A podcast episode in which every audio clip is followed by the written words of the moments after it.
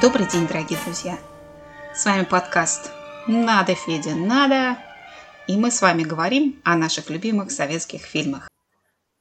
Давайте обсудим фильм Григория Козинцева «Король Лир», который вышел в 1970 году и стал своего рода второй частью, продолжением предыдущей работы режиссера фильма «Гамлет». Да, в эфире у нас сегодня э, автор э, блога э, на Дзене блог «Монолог».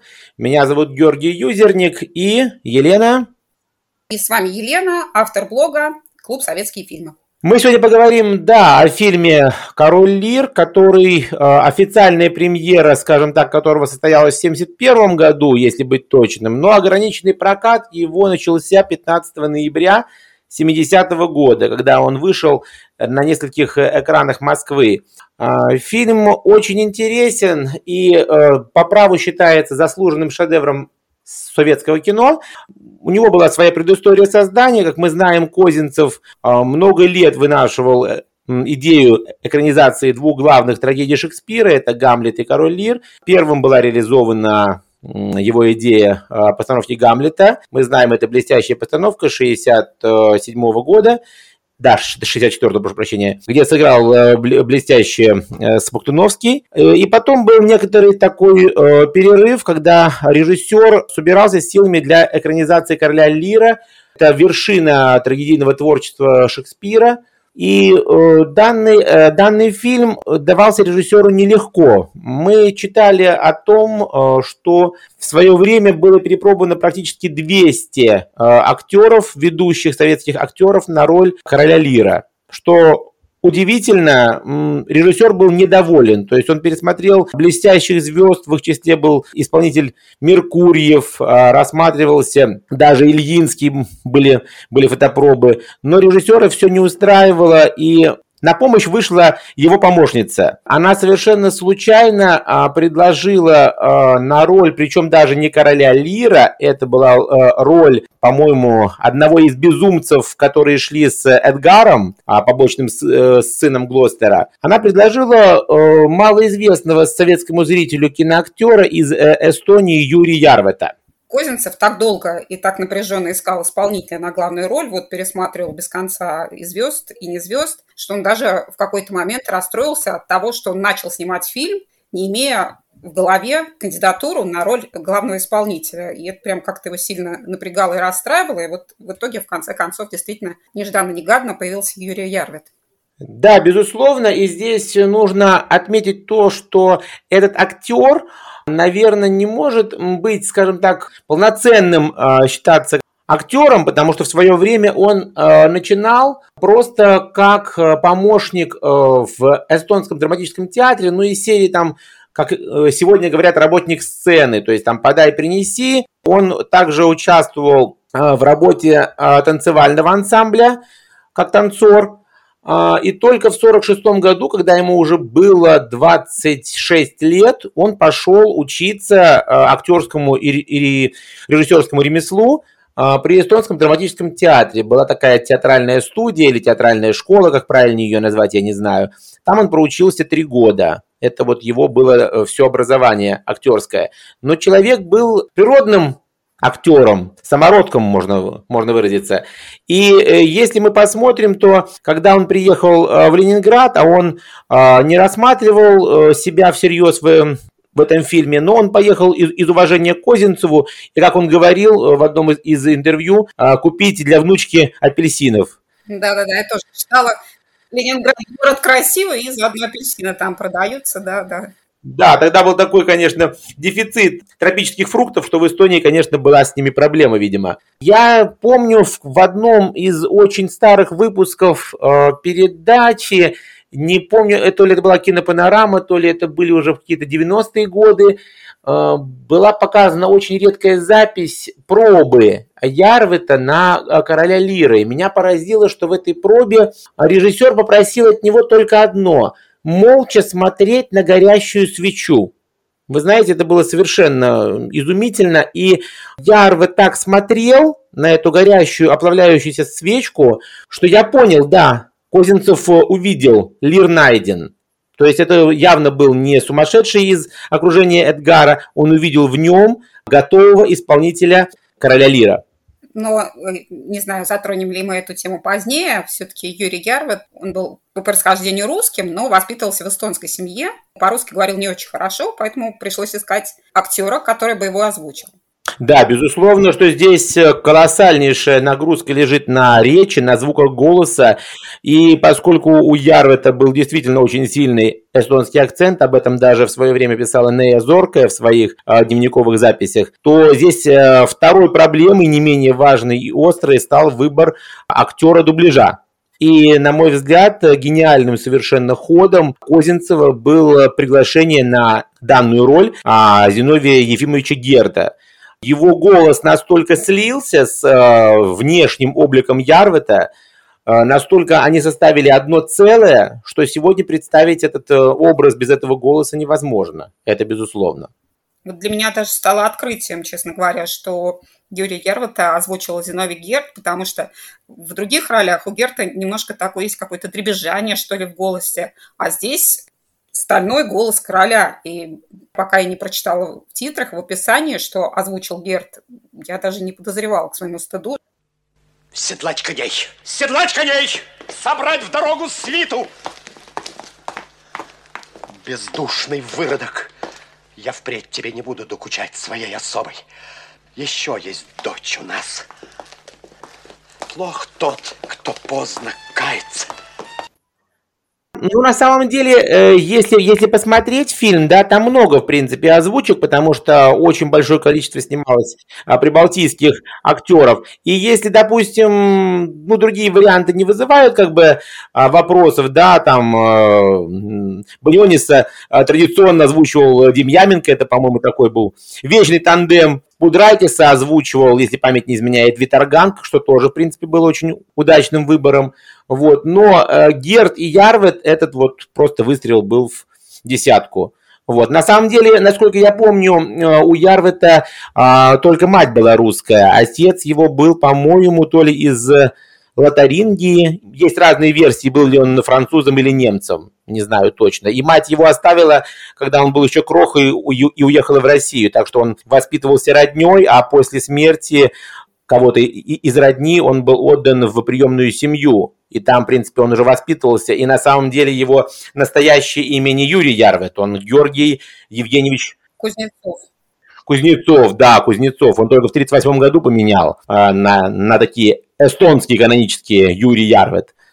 Собственно, после того, как нашли главного исполнителя, искали и других актеров, насколько я знаю, но единственное, кто получил приглашение, стала Эльза Радзиня, которая сыграла в предыдущей работе в «Гамлете». Она сыграла Гертруду. Козинцев настолько был впечатлен, заворожен этой женщиной, роскошной прибалтийской, что вот она в фильм «Король Лир» попала по приглашению без проб. Второй актер, который попал без проб, это Олег Даль. На тот момент не сказать бы, чтобы очень известный. Тем не менее, Григорий Козинцев увидел в нем шута, вот этого полубезумного, который, возможно, притворяется, а, возможно, на самом деле он такой безумец, такой умалишенный. И вот Даль получил тоже роль без проб.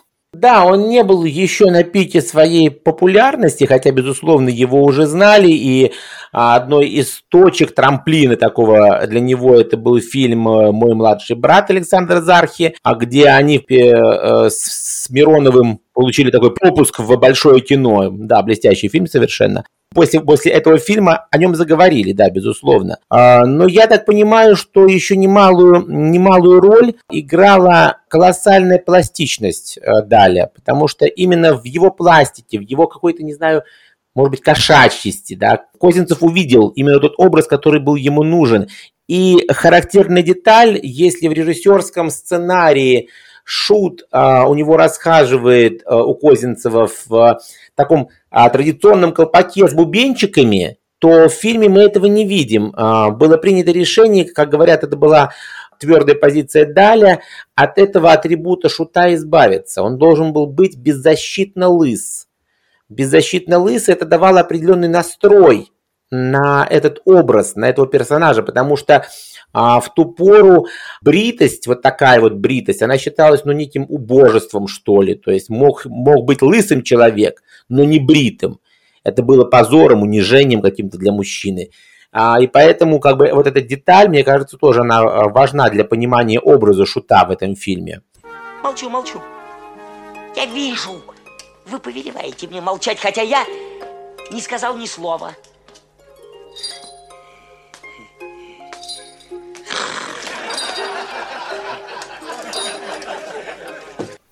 Какой интересный факт, я не знала об этом, но я совершенно согласна, что если бы шут был в таком вот колпаке с бубенчиками, это делало бы его комичным, что ли, каким-то, какую-то такую нотку веселую, что придавало, что даже все его шутки и подковырки, они бы были с таким вот именно комедийным акцентом. А здесь вот эта вот бритость такая, она действительно выглядит как каким-то убожным, как будто человек долго болел, не страдал. Да, да, я, я согласен с вами. Ну и, конечно, безусловно, э, стоит обязательно отметить об еще одном актере в кавычках этого фильма и очень важном актере – это местность окружение, да, в, в кадре главных героев, природное окружение, оно играет колоссальную роль. Где-то я читал в рассказах, по-моему, даже это были записи Неи Зоркой, ее беседы с главным оператором фильма, в котором он э, рассказывал, что они очень долго искали натуру, где снимать э, натурные съемки. Они изъездили половину Советского Союза. И в конце концов они совершенно случайно остановились на окрестностях Нарвы. Банальные окрестности Нарвы. Кстати, я там был, и мне мне показывали места, где снимался этот фильм. Часть его снималась возле Иван крепости знаменитой, пограничной. А, а часть вот такая, где вот земля такая страшная, потрескавшаяся, это э, зольники. То есть это какие-то золоотвалы, если правильно говорить по-научному. Я в этом деле не силен, сразу говорю, могу ошибаться.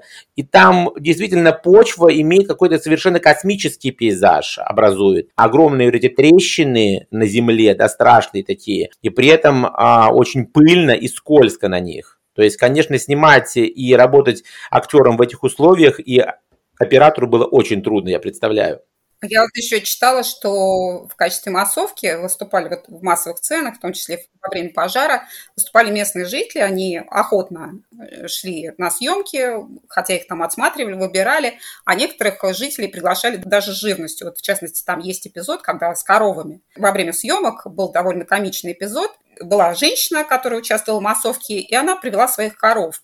И когда ее переодели в другую одежду, она стала актрисой фильма, переодели ее в средневековую одежду, коровы перестали узнавать и просто не захотели за ней идти, хотя требовал, чтобы они шли за ней. Долго пытались животных заставить все-таки идти за хозяйкой.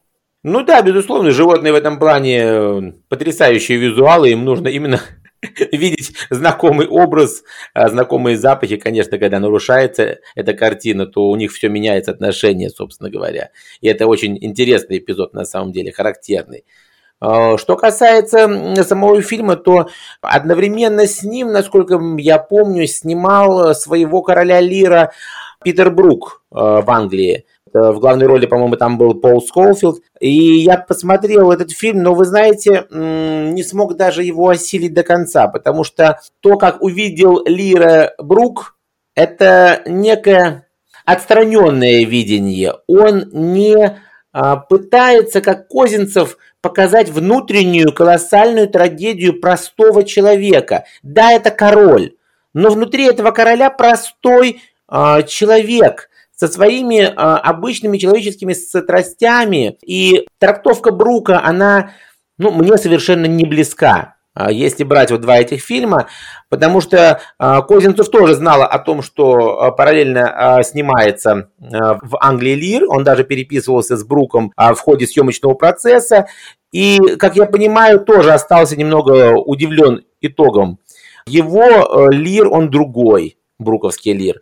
А Козинцев сделал, может быть, каноничного Лира, да, хотя ну, его некоторые критики упрекали, да, в некоторой академичности э, постановки, то, что это как, как вот школьное такое а, изложение прочитанного короля Лира, но я считаю, что в этом колоссальная сила. Потому что когда начинается игра с текстами, игра с визуальным образом, что-то важное теряется от автора. Именно правота Козинцева, его правда в этой постановке в том, что он сохранил бережно то, что было в оригинале. Очень мало чего изменив, убавив, прибавив. Как вы считаете? Вот совершенно с вами соглашусь, потому что я тоже считаю, что когда режиссер начинает вносить что-то от себя, мы уже видим режиссерскую трактовку или актерскую, или, то есть э, некое переосмысление истории. А Козинцев, предельно деликатно относясь к оригиналу, он как раз на мой взгляд, показал Шекспира. Король Лир, наверное, я его таким и представляла, каким показал его Юрий Ярвит, и каким вообще оказался фильм. Таким каким-то депрессивным, мрачным. Да, безусловно, это было такое решение режиссера, его видение. И, как мне кажется, здесь очень э, важно было то, что Козинцев выбрал для постановки именно перевод Бориса Пастернака, потому что много уже к тому времени было переводов Лира, это были и дореволюционные переводы, и перевод Щепкин и Куперник был, довольно известный как бы до войны, да, э, Великой Отечественной.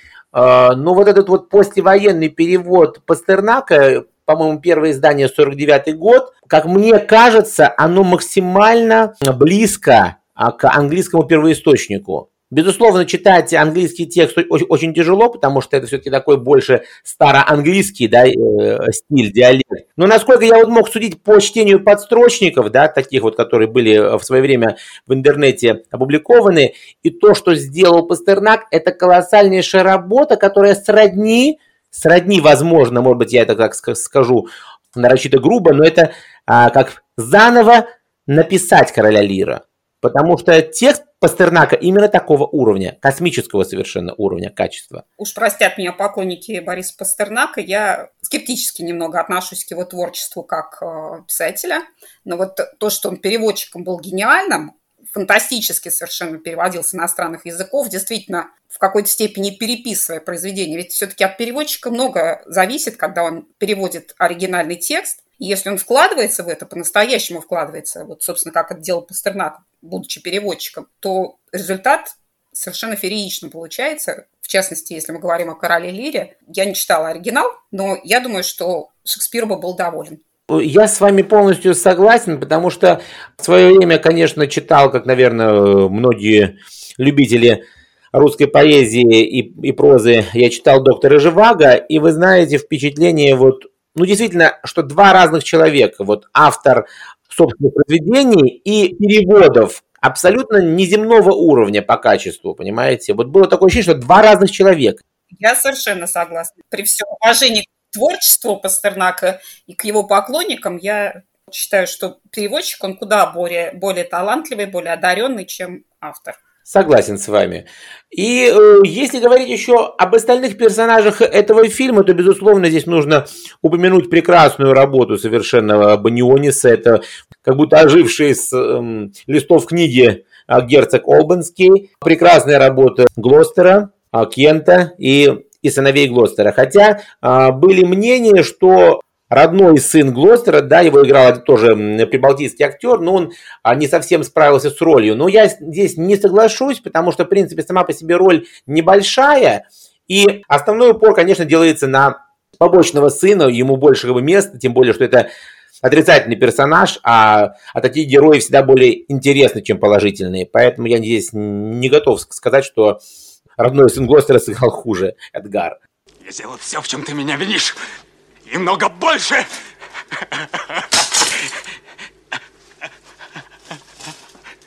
Но кто же ты?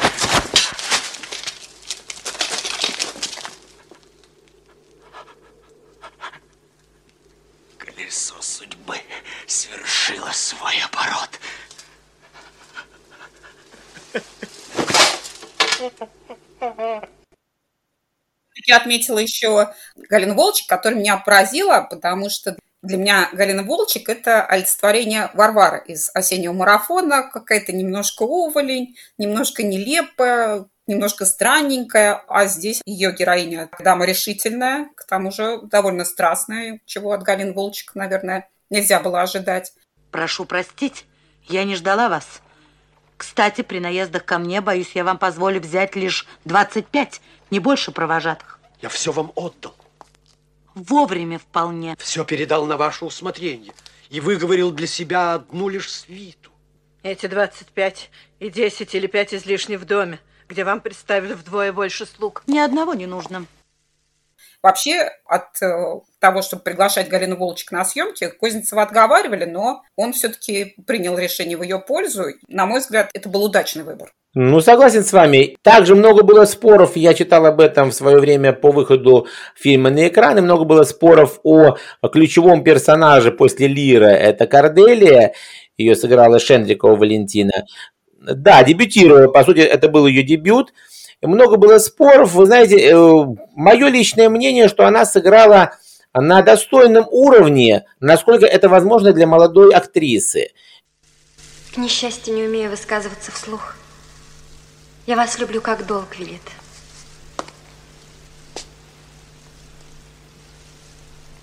Не больше и не меньше.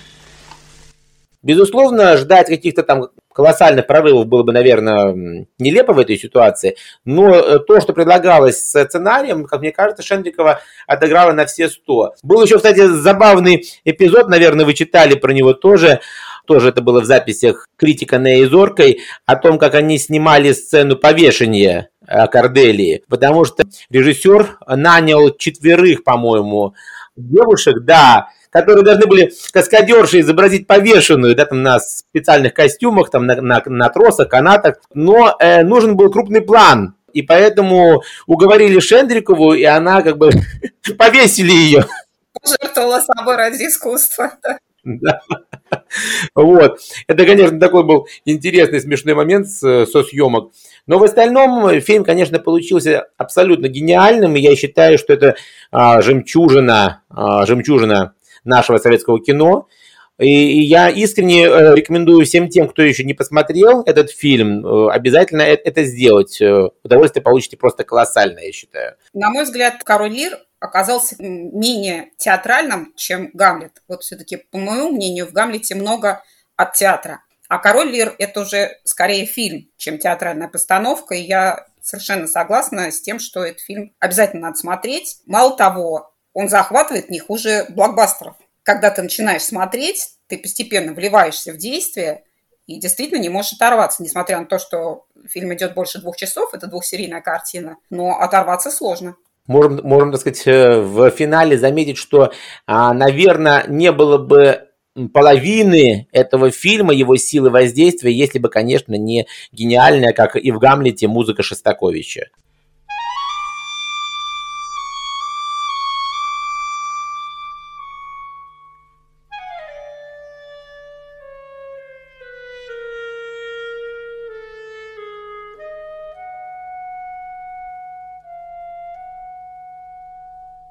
она настолько, она настолько под, э, под каждый кадр подогнана, настолько она дополняет собой каждый эпизод, каждую сцену, оттеняет личности, характеры, а, режиссерское видение и шекспировское видение этой трагедии, что, как мне кажется, музыка стала полноправным актером этого фильма. Совершенно согласна. И, кстати, о музыке я еще хотела бы отметить, что есть некоторая общность э, между Гамлетом и Королем Лиром. Оба фильма начинаются практически беззвучно. Это с первых кадров интригует. Показывается заставка и просто тишина. Смотришь и думаешь, что же будет. Да, безусловно, это, это, силь, это сильный ход, сильный ход. Ну что ж, я думаю, что на этом мы закончим э, наш обзор. Я думаю, что кто а, еще не видел этот фильм, обязательно захочет его посмотреть. Ну, а для тех, кто уже смотрели этот фильм, я думаю, что мы рассказали немало интересного. Узнайте все. Мы разделили край наш на три части. Ермо забот мы с наших дряхлых плеч хотим переложить на молодые и доплестись до гроба налегке. Наш зять, Корнуэльский герцог, и ты, Албенский, пора вам знать, какое мы даем приданное за дочерьми, чтоб споры навек предотвратить. Я думаю, что мы скоро еще встретимся с вами на нашем подкаст-канале э, и еще обсудим немало интересных советских фильмов, а может быть и зарубежных. Смотрите обязательно «Короля Лира». Это классика, это классика мировой литературы, это классика советского кино. Конечно, рассказывайте о своих впечатлениях. Да, будем рады увидеть ваше мнение в комментариях. И не пропустите новые премьеры на этом канале. Всего наилучшего. До свидания. Пока.